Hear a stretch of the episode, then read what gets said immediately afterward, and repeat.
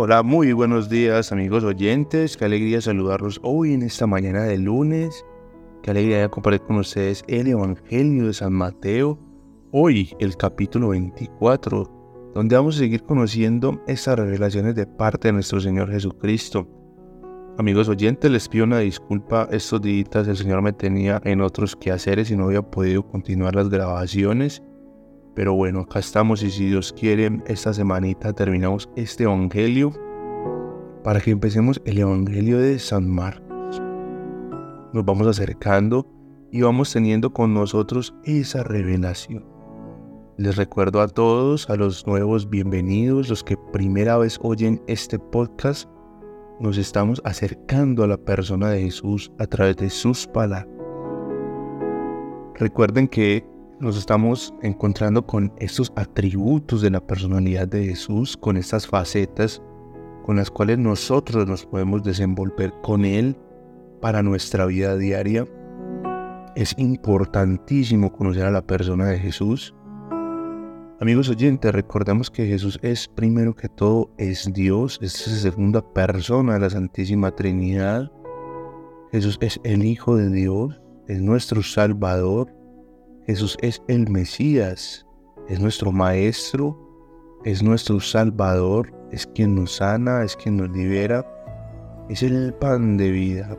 Jesús es Rey, Jesús es Señor, es la palabra viva, Jesús es la luz que nos alumbra el camino, es el Cordero de Dios, Él es la puerta del cielo, Él es el agua viva, es la verdad, Jesús es es la escalera que nos lleva al cielo, Jesús es nuestro buen pastor, Jesús es la resurrección, es el camino, Jesús es la vida. También es nuestro amigo, nuestro hermano, también es Emanuel, Dios con nosotros. Es quien ha hecho la creación. Él es el principio y el fin. Por él fueron, son y serán hechas todas las cosas. Jesús es nuestra vida. Y amigos oyentes, nosotros como creyentes, como caminantes en el camino de Cristo, como sus discípulos, tenemos que tener mucha conciencia de esto. Dispongámonos pues para nuestro momento de oración y que sea hoy el Espíritu Santo quien traiga estas revelaciones a nuestro corazón.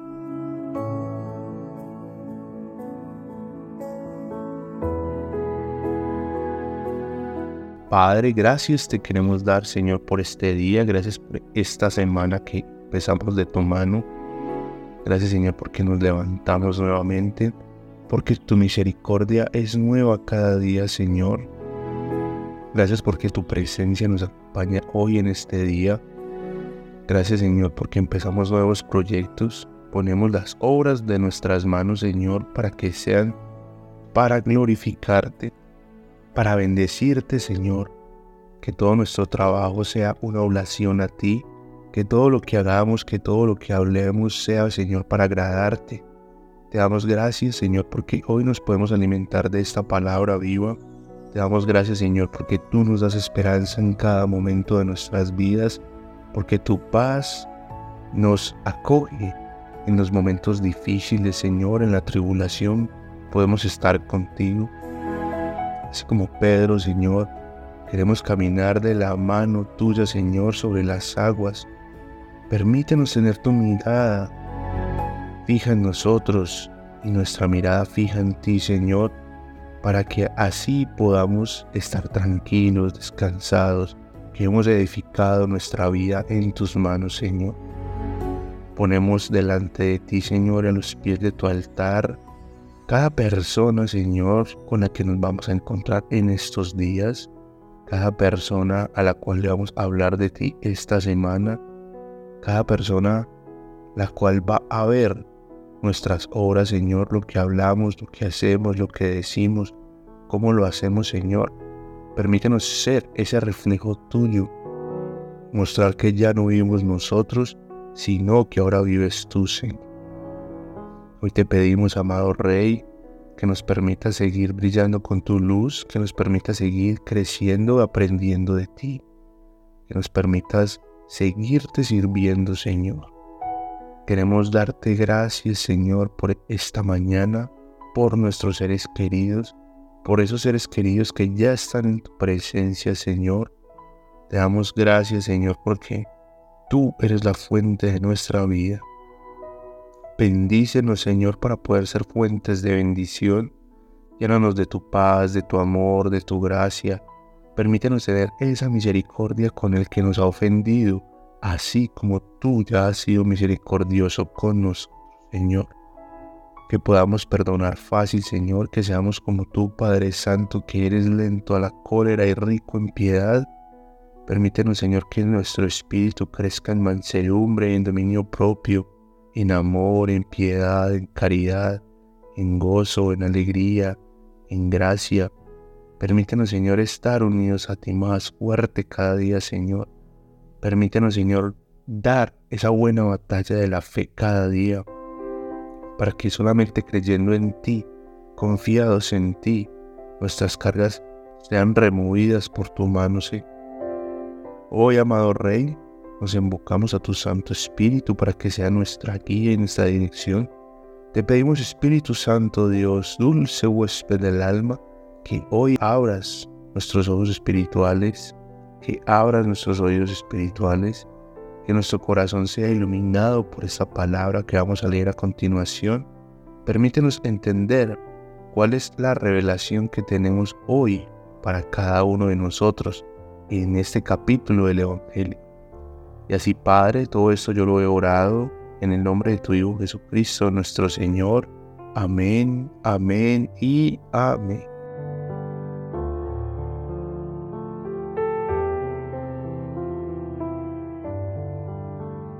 Evangelio según San Mateo, capítulo 24. Jesús salió del área del templo y ya se iba. Cuando sus seguidores se le acercaron para mostrarle los edificios del área del templo, él les dijo, ¿se refieren a todo esto? Pues les digo la verdad, no quedará piedra sobre piedra, todo se vendrá abajo. Luego Jesús estaba sentado en el monte de los olivos. Se acercaron seguidores y le preguntaron en privado, Dinos, ¿cuándo será esto y cuál será la señal de tu regreso y del fin del mundo? Jesús les contestó, Tengan cuidado, no permitan que nadie los engañe, porque muchos vendrán contra mí al decir, Yo soy el Mesías y engañarán a muchos. Ustedes oirán sobre guerras y rumores de guerra, pero no se asusten, todo esto tiene que pasar, pero todavía no será el fin. Peleará nación contra nación y reino contra reino. Habrá hambres y terremotos en muchos lugares. Todo eso será el comienzo de mucho sufrimiento. En este tiempo los entregarán para que los castiguen y los maten. Todas las naciones los odiarán a ustedes por estar de mi parte. En esos días muchos creyentes perderán la fe y se entregarán unos a otros a las autoridades y se odiarán unos a otros. Habrá muchos falsos profetas que vendrán y engañarán a la gente, debido a que habrá mucha maldad el amor de muchos se irá enfriando, pero Dios salvará a los que se mantengan hasta el final. Y estas buenas noticias del reino se anunciarán en todo el mundo para testimonio a todas las naciones, y luego vendrá el fin. Así que cuando ustedes vean que la abominación que causa destrucción, de la que habló el profeta Daniel, está en el lugar santo,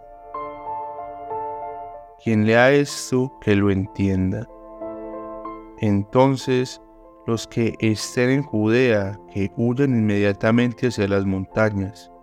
El que esté en el techo de esa casa, que no baje para sacar sus cosas. El que esté trabajando en el campo, que no regrese por su ropa.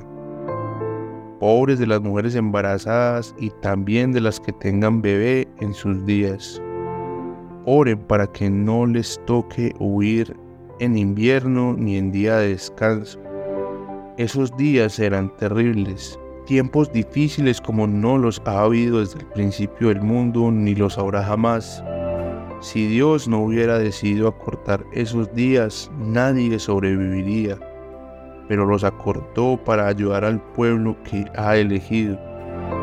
Si alguien les dice que esos días, miren, aquí está el Mesías o aquí está Él, no le crean, porque vendrán falsos Mesías, falsos profetas y harán milagros, señales y maravillas para poder engañar aún a los mismos elegidos de Dios, así que los pongo sobre aviso.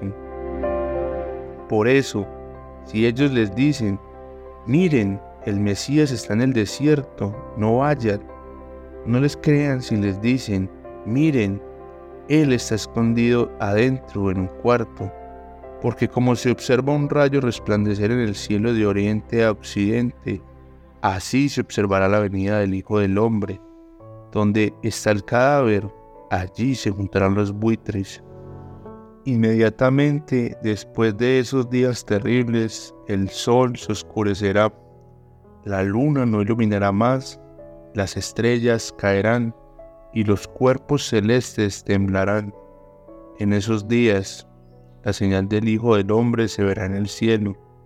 Entonces todas las familias de la tierra llorarán y verán al Hijo del Hombre que vendrá sobre las nubes del cielo con poder y gran gloria. Enviará a sus ángeles como una gran trompeta y reunirá a sus elegidos en los cuatro puntos cardinales de un extremo a otro del cielo. Aprendan la lección de la higuera, tan pronto como sus ramas se vuelven tiernas y sus hojas se abren, ustedes saben que se acerca el verano. Así también, cuando vean suceder todo esto, sabrán que el tiempo está cerca, a la puerta. Les digo la verdad, todo esto sucederá antes de que muera esta generación. El cielo y la tierra no durarán para siempre, pero mis palabras sí. Nadie sabe cuándo será el día o la hora, ni siquiera los ángeles del cielo ni el Hijo mismo, solamente lo sabe el Padre. La venida del Hijo del Hombre será como en los días en que vivió Noé. En aquellos días, antes del diluvio, la gente comía y bebía, se casaba y daba a sus hijos en matrimonio, hasta el día en que Noé entró en el arca. Como ellos no sabían lo que iba a pasar, vino el diluvio y los arrastró a todos. Así será cuando venga el Hijo del Hombre. En esos días dos hombres estarán trabajando en un terreno. Uno de ellos será llevado y el otro será dejado. Dos mujeres estarán moliendo. Una de ellas será llevada y la otra será dejada.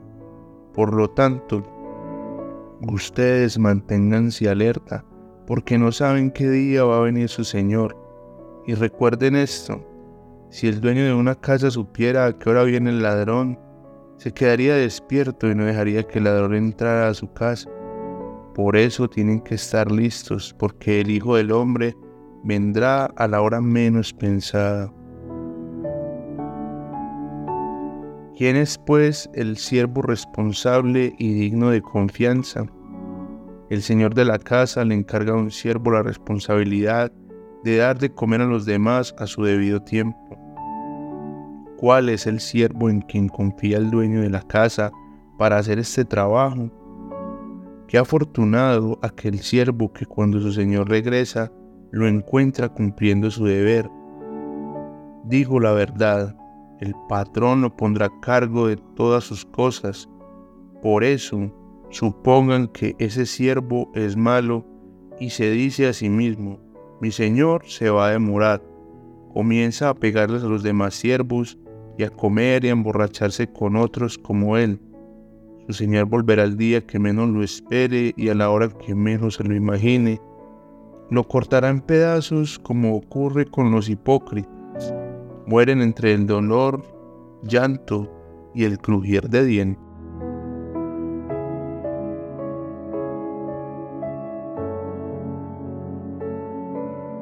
Muy bien amigos oyentes, este capítulo 24 sí que nos exhorta hemos hablado en San Mateo de grandes exhortaciones, pero esta sí que aún más. El Señor definitivamente nos sacude en este capítulo, el Señor nos muestra un principio de lo que va a ser el fin del mundo, el fin de los tiempos.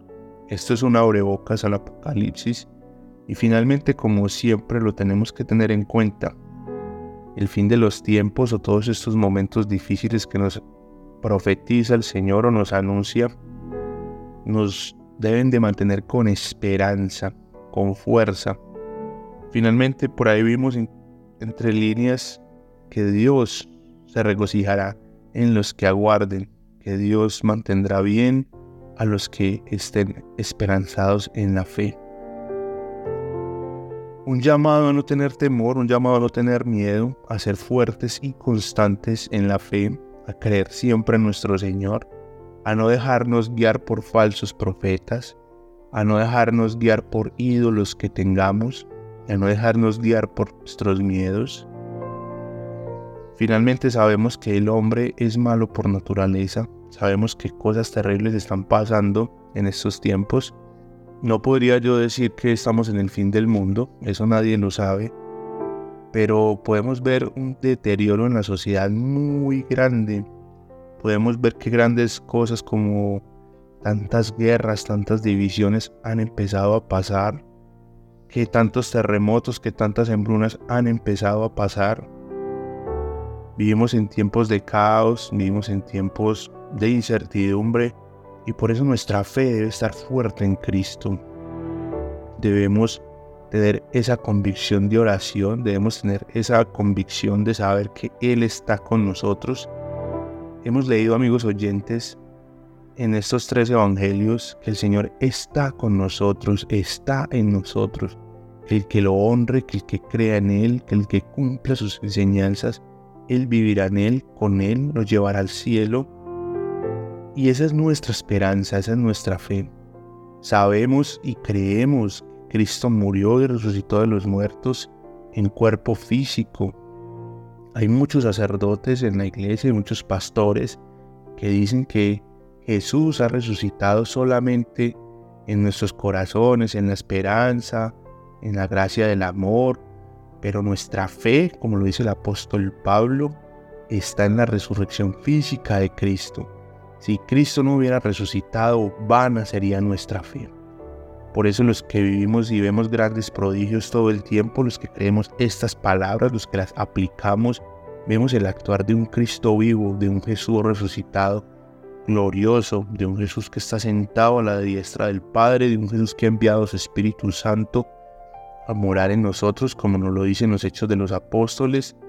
Yo me voy, pero les conviene, porque viene el Espíritu, el Espíritu de verdad a morar en ustedes. Amigos oyentes, esto es muy, muy, muy, muy importante. Me pone el Espíritu Santo acá algo y es muchos mensajes ocultos de muchas personas que debemos hacer ciertas cosas, pero tenemos que tener cuidado de dónde estamos sacando esos mensajes. No podemos permitir que nadie los engañe Miren que nos dice el Señor que muchos vendrán de parte de Él, que muchos vendrán a decir que son el Mesías, pero sabemos que Jesús va a ir en su plena gloria. Entonces no nos dejemos engañar, no nos dejemos estafar, no nos dejemos robar, no nos dejemos atemorizar por falsos profetas, por nada que se haga pasar por nuestro Señor. No nos dejemos meter falsos mensajes. Finalmente nuestra primera fuente va a ser siempre esta palabra de Dios y podemos escudriñar todo bajo la luz de la Biblia. Si nosotros no conocemos la Biblia, si nosotros no conocemos la palabra de Dios, es muy difícil que no nos engañen. Vamos a sucumbir ante las mentiras de las personas que nos quieran engañar. Acá muy importante, el Señor nos ha puesto una tarea y es buscar y leernos el libro del profeta Daniel para saber qué es lo que va a pasar, para que no nos coja desprevenidos. Es decir, amigos oyentes, que los invito a cada uno de ustedes. A mí me acaba de hacer la exhortación del Señor. La verdad yo no lo he leído. Como les cuento, yo llevo apenas unos cuatro años caminando con el Señor, pues de esta forma tan intensa. Y no me he alcanzado a leer toda la Biblia. Entonces, ahí nos queda la tarea, saber qué es lo que dice el profeta Daniel acerca del final de los tiempos. Porque finalmente eso no se ha cumplido Amigos oyentes, nos regala esa exhortación preciosa al final de mantenernos vigilantes, con todo listo, con todo organizado, siendo buenos siervos fieles del Señor. Nos manda a no tener cosas pendientes, a no ser malos, a no ser borrachos, a no acabar con lo que Dios nos ha dado. Por el contrario, mantengámonos vigilantes que el Señor puede llegar en cualquier momento. En cualquier momento nosotros podemos ir con Él y tenemos que tener todas nuestras cuentas al día. La importancia del perdón, la importancia del amor, la importancia de tener la constancia en Dios, la importancia de la confesión. Amigos oyentes, el Señor nos exhorta hoy a que su camino no es fácil, pero vale la pena. Finalmente hay que soportar y estar conscientes de que nosotros estamos en el lado ganador en esta batalla espiritual. Que el Señor los bendiga pues en abundancia. Nos encontramos mañana con el capítulo número 25, donde seguiremos conociendo estas revelaciones de parte de nuestro Señor Jesucristo. Un feliz resto de semana. Que el Señor los bendiga este día, amigos oyentes y que todos sus proyectos, planes y sueños